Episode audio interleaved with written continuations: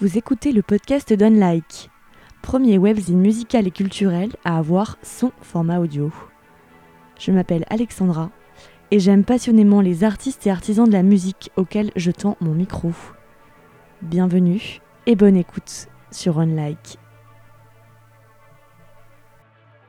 Une couronne, plusieurs visages. J'aime comme ils se décrivent, ce groupe de six musiciens réunis sous le nom de l'Impératrice. Le groupe né en 2012 à Paris, fondé par Charles, qui est aujourd'hui l'un des deux claviéristes du sextet. Les claviers ont une place centrale dans la musique de l'impératrice. C'est en 2012 que sort leur premier EP éponyme, puis l'EP Sonate Pacifique deux ans après, suivi de l'EP Odyssée signé sur les labels français Microclimat. Leurs singles Vanille Fraise et Erreur 404 ont sans doute déjà fait partie d'une playlist de vos soirées chill. L'impératrice a connu différentes étapes dans son parcours, dont l'arrivée d'une voix dans le groupe, celle de Flore, musicienne issue du milieu jazz. Comme Flore, ils ont chacun une culture et une éducation musicale qui leur est propre, que ce soit le rock ou le classique. Au sein de l'impératrice, ils ont uni leurs talents. Leur emblème est une femme, ses contours, ses lèvres, son chapeau. Le reste est à deviner. Il y a quelques mois, ils ont sorti leur premier album, Matahari, du nom de cette femme espionne et courtisane qui a marqué son temps. Ensemble, nous levons le voile sur quelques mystères de l'impératrice. Bonne écoute de ce dixième épisode du podcast Unlike.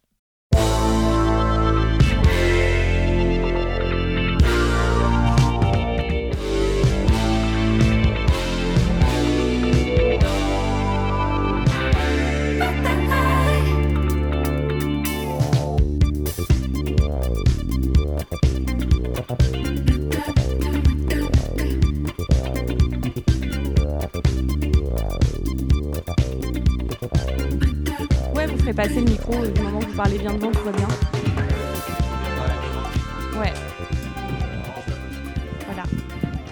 Tu manges la bonnette. Euh, bon, bah, on peut y aller si vous voulez. Hein. Bah, merci beaucoup, euh, l'impératrice, euh, d'être là.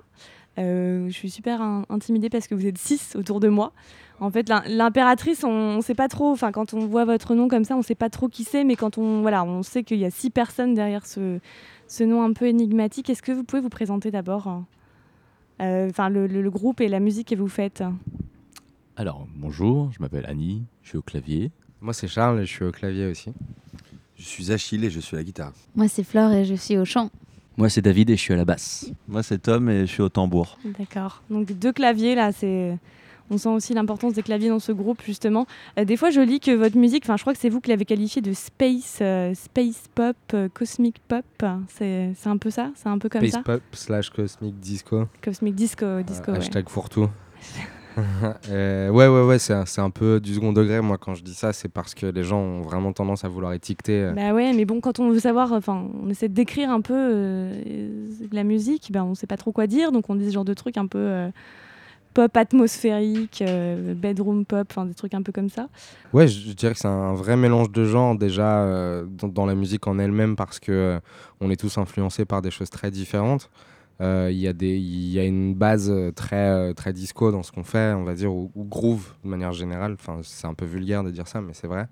Et, ensuite, il y a vraiment des, des, des, des- petits bouts hip-hop, jazz, funk, disco, musique de film. Enfin, c'est voilà, assez varié, mais la base est toujours assez dansante. On essaye de faire en sorte que l'âme des morceaux reste assez dansante et, groovy. euh, dans la définition vraiment la plus basique du groove, hein, c'est- c'est-à-dire euh, un, guitare basse batterie en place et, qui voilà qui donne envie de danser peu importe le tempo. Et ensuite la deuxième raison pour laquelle euh, c'est assez multigenre cette musique, c'est qu'on vient tous d'horizons très très différents de par notre éducation musicale. Euh, bah, grosso modo, Annie vient du classique, David aussi, Achille vient du classique aussi, on va dire. Flore vient du jazz, Tom il vient plus du rock et moi je viens plus du, du, du- de, de la Fnac, euh, je dis tout le temps ça. mais voilà. Et, euh, Mais de quel bac de la Fnac? Du bac, euh, du bac euh, jazz funk, Ouais, disco. d'accord. Ouais. Ok. C'est vrai que ça fait un, un joyeux mélange euh, et ça transparaît dans votre musique toutes ces influences différentes. Au départ, vous, vous avez commencé par faire de la musique très instrumentale en fait, hein, il n'y avait Ouais. pas de voix. Puis euh, la voix de Flore est arrivée.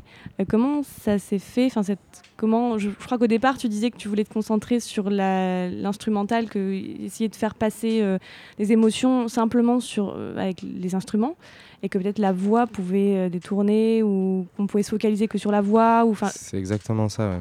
Disons qu'au bout de quelques années, on a tourné quoi trois ans, euh, trois ans tous ensemble euh, en, en instrumental. À un moment, tu as un petit peu fait le tour, même si je pense qu'on n'a pas tout visité non plus.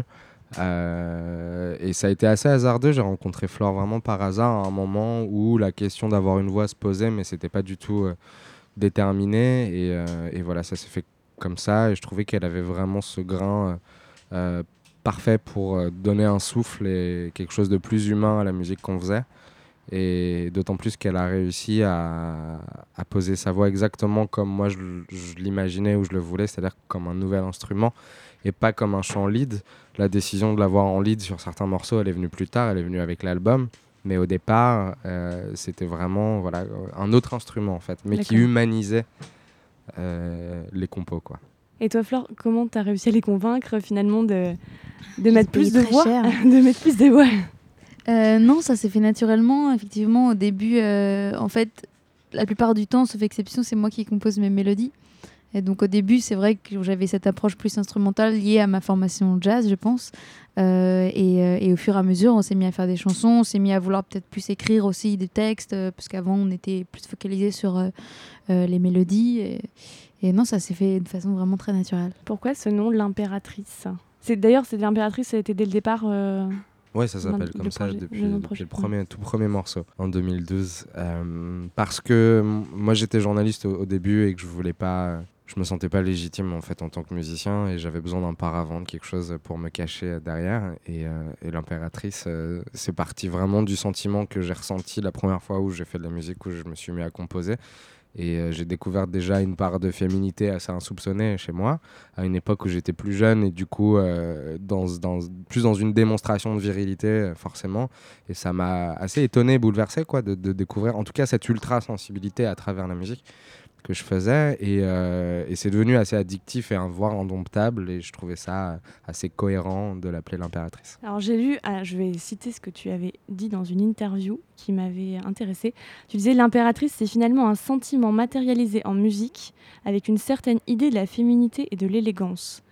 Et moi, je voulais te demander, c'est quel genre de femme l'impératrice? Puisque du coup, c'est une figure féminine. Euh, quel genre de femme est l'impératrice euh, dans, dans- dans l'esprit et dans l'idée de... C'est euh, c'est vraiment, euh, on va rester dans, le- dans, le- dans le mystique un peu, c'est vraiment une, euh, une allégorie, quoi. C'est euh, clairement ce qui se passe comme quand, quand, quand nous, on joue tous les six ensemble, c'est un peu le génie qui sort de la lampe. Donc c'est est une vraiment- femme. Le génie est une femme. Pourquoi pas? Pourquoi pas? Ouais. Si, si Aladdin devait être revisité, tu vois. Donc c'est pas une femme en part... une figure féminine Non, en particulier. vraiment, for- c'est vraiment de- pour illustrer cette figure de femme insaisissable, en fait, quoi. Et euh, c'est- elle est vraiment euh, euh, au premier et millième degré insaisissable, en fait. Mais d'ailleurs, euh, votre album, le premier album, qui s'appelle Matahari, donc c'est le nom d'une femme, qui il me semble qui était une espionne, une courtisane aussi. Pourquoi, le, pourquoi cette, cette figure, cette figure-là, que, comment vous l'avez Parce que j'ai regardé un peu, puis finalement dans les artistes qui ont un petit peu travaillé autour de, de Matahari ou voilà, qui l'ont référencé, il y en a pas beaucoup. Euh, pourquoi cette femme-là en particulier? Parce que, euh, bah, historiquement parlant, c'est une femme qui, qui a vraiment marqué son époque euh, dans l'excès de liberté qu'elle a pris, et l'immense en tout cas liberté qu'elle a pris à un moment où les femmes euh, avaient pas du tout ce rôle-là et étaient cantonnées à, quelque chose d'assez soumis et machiste, euh, on va dire. Et euh, elle, par ses mensonges, par son extravagance, par euh, son audace, elle a réussi à, créer son propre mythe, sa propre histoire, jusqu'à voilà, fouler la scène de l'Olympia, à, à faire ça le comble, à être espionne pour différents gouvernements. Et elle a réussi à duper euh, tout le monde par cette audace. Et je trouve ça assez fantastique, en fait, cette liberté qu'elle a eue. euh, où elle n'écoutait qu'elle-même finalement et elle a juste voilà, suivi ses, ses- propres pas. Et je trouve ça assez fantastique. Je trouve que c'était intéressant de prêter ce visage-là à ce qu'on appelle l'impératrice, parce que, euh, parce que cette notion de liberté, parce que cette notion d'extravagance, de fantasme, et ce côté très romanesque, en fait, nous, on aime bien raconter des histoires dans nos morceaux.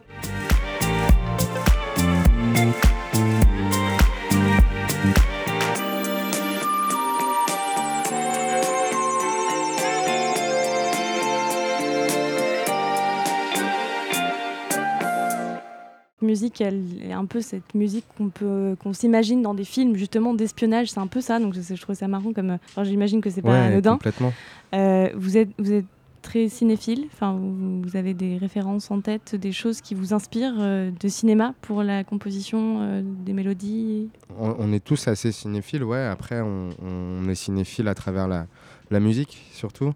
Euh, je pense qu'on a tous eu un, coup de cœur, un moment ou un vrai émoi euh, avec une musique de film. Je sais que David, c'est le, clan des Siciliens, euh, de Ennio Morricone. Euh, Annie, ça a plus être John Williams. Moi, j'étais assez bouleversé plus jeune par la musique de François Droubet.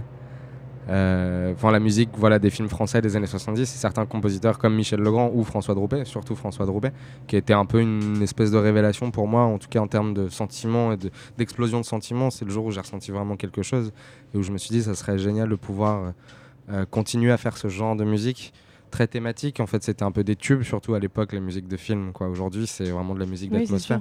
À l'époque, tu pouvais écouter un album tiré d'une musique de film, enfin une BO comme, pardon, tu pouvais écouter une BO comme tu écoutes un album aujourd'hui. Et euh, alors que maintenant, ça a complètement changé. Mais il y avait beaucoup de grands titres marquants que tout- dès qu'on entendait, on savait exactement quelle était la référence et c'était un peu, c'est un peu ça quoi. C'est pas évident d'aujourd'hui de recréer. Oui, complètement. euh, Et puis surtout, il y avait vraiment un pied d'égalité entre le compositeur et le réalisateur. Aujourd'hui, c'est impossible parce que le réalisateur doit être mis en avant euh, avant tout, quoi. C'est aussi parce qu'on était, euh, avant, jusqu'au- jusqu'aux années 2000, on était vraiment dans la musique à thème. C'était vraiment des musiques très thématiques. Il y avait un thème euh, très, vi- très facilement reconnaissable et qui était assez euh, entêtant. Et euh, maintenant, on est vraiment sur euh, de l'habillage sonore, en fait, où euh, c'est en fait, c'est impossible pratiquement de chanter une musique de film euh, aujourd'hui. On- Sur les nouvelles musiques. bah, sauf quand on est compliqué. ou on fait un truc comme ça et on fait un gros tube pour, euh, pour, pour un James Bond ou autre. Mais, mais oui. Oui, c'est ça. Oui. Mais du coup, ça devient une chanson. Genre, c'est c'est plus de la, c'est plus le compositeur, c'est une chanson faite pour euh, Pour ce- pour ce pour, film, euh, pour le film en question. Tarantino qui a vraiment lancé ce truc euh, des, des, des- des- voilà, de, morceaux euh, choisis pour faire un film. Il a lancé cette, euh, espèce de truc compile, euh, là, Baby Driver et compagnie, enfin tous ces, tous ces films-là un peu, un peu youth movie et c'est vraiment devenu, vraiment devenu des films à foutre dans ton iPod ensuite. J'ai l'impression, en tout cas, c'est ce qui nous a intéressés tous ensemble, de manière commune dans, dans, le cinéma et le cinéma ensuite, oui, à proprement parler, en termes d'image et d'imaginaire et de ce qu'on aime raconter quoi dans nos morceaux. Tu parlais tout à l'heure de légitimité, de se sentir euh, légitime. Est-ce que ça va mieux aujourd'hui? Tu te sens plus légitime? Enfin, Globalement, comment vous vous sentez euh, vous avez, enfin, vous avez pris votre temps finalement? Enfin, Il y a des artistes, bah, je pense à Angèle qui est programmée là au festival Cabourg Mon Amour, qui paf en deux morceaux arrive et voilà, euh, c'est la déferlante. Euh, et puis vous, bah, vous avez quand même, voilà, vous avez sorti un EP, puis un autre, puis un autre, puis vous avez construit comme ça, mais c'est la plupart, enfin, du schéma entre guillemets de la plupart des artistes, hein, de se construire peu à peu. Ah, c'est- pour moi c'est Après, je sais que c'est personnel, hein, mais Ouais. ouais. C'est deux choses différentes là ce que tu es en train de dire. Moi la, légitimité dont je parlais c'était vraiment euh, un truc assez intime et personnel. Moi faire de la musique alors que j'avais aucune formation. Et ensuite rencontrer tous ces musiciens euh, de formation justement avec une réelle éducation ça m'a il y a un vrai décalage en fait. Il y a une approche très très différente quoi. Moi, moi où- là où j'y vais de manière beaucoup plus instinctive et en, en- mettant un peu des coups de pied dans toutes les règles parce que je les connais pas et que ça m'emmerde de les connaître euh, forcément c'est quelque chose d'assez euh, c'est pas très rassurant ou tu te sens pas forcément en droit de le faire euh, et- et la manière dont tu parlais d'Angèle je pense que c'est un truc générationnel.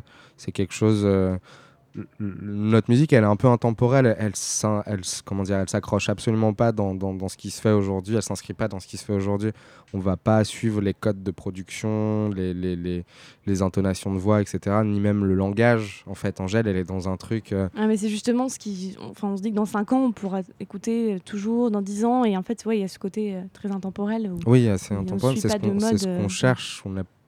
Je pense pas qu'elle, Angèle, volontairement suive Non, une je pense mode que ou quoi que ce soit. c'est naturel. hein, ouais. voilà, Ouais. c'est c'est elle, mais c'est elle, euh, c'est sa manière d'interpréter son quotidien et, et son entourage en fait, qui ressort dans ses chansons. Nous, c'est plus euh, inscrit sur un héritage et quelque chose qui nous a beaucoup mar- marqué et qu'on essaye d'explorer encore et encore jusqu'à ce qu'on maîtrise un peu euh, cette démarche totalement. J'ai une question. Alors, ce serait bien si vous aviez chacun votre. Enfin, c'est hyper personnel. Est-ce que, enfin, quels sont vos plaisirs coupables euh, en musique Des trucs un peu inavouables ou mais, enfin, tout à fait. euh, Enfin, ce qu'on considère souvent inavouable, alors qu'en fait, c'est tout à fait euh, correct? Tous les matins à mon réveil, j'écoute Zouklacé, c'est le médicament Nouni de Kassav. Et on, on est comme des fous, voilà, c'est mon petit guilty plaisir. Moi, je joue à Pokémon encore. D'accord. C'est ta routine, c'est ta morning routine. Oui, ça peut. C'est pas forcément de la musique d'ailleurs. Si vous avez un plaisir coupable, euh, bon après, on en parle de musique, donc c'était en l'occurrence euh, I don't know. I don't know. pas une réponse. Je sais qu'Achille, il adore se, se tartiner les tétons de miel avant de se coucher. et David se déguise en abeille. Et David butine ensuite, mais ça, c'est vraiment très coupable, donc faut, faut pas que ça sorte de cette tente. Annie, il mange 10 repas par jour, c'est c'est son plaisir coupable. Ouais, vous avez une routine d'ailleurs avant de monter sur scène. Vous, comment vous gérez? Vous êtes stressé euh, On, a- on se fait des câlins, on n'a pas. Je, je Mais ça, pas c'est le meilleur des stressants, ça, de faire des câlins. Ouais, ouais, on se fait des câlins, des checks, on se dit que ça va le faire que- et qu'on va s'éclater et qu'on va les attraper. Vous avez déjà eu une grosse tuile de concert euh, Bah, des trucs techniques, ouais, beaucoup, mais ce serait compliqué enfin, mais En général, ça se voit pas. En raconter, général, les gens le, le voient pas, sauf si le micro Ouais, s'arrête. après, mais... le truc le plus, le plus flippant qu'on a eu, c'était Annie qui s'était ouvert euh, le, le crâne euh, deux heures avant de jouer à la Gaîté Lyrique et qui était partie euh, se faire recoudre la tête euh, chez les pompiers. Ah oui, Et du effectivement. coup, euh, on savait pas quand il allait revenir, on savait pas s'il allait être là à temps. Et c'était, moi, c'était mon deuxième concert, donc moi, j'étais proche de la liquéfaction euh, totale. Liquéfaction ou de l'abnégation, ça dépend. Les micros sont ouverts. hein, si quelqu'un a envie de prendre la parole pour dire quelque chose. euh, T'en as eu des tuiles de concert. David, il s'était foulé la cheville juste avant un concert. Et il y a aussi sa sangle de basse qui s'était arrachée pendant une intro basse. Ouais. Il avait fini sur une chaise en plastique, en plein live. Euh, voilà. On a aussi des synthés analogiques sur scène qui sont parfois un peu capricieux. bah, merci beaucoup. Merci. Je remercie Charles, Flore, Annie, Tom, Achille et David pour ce moment passé en leur compagnie lors du festival Cabourg Mon Amour l'été dernier. 2019 s'annonce comme une année folle pour le groupe.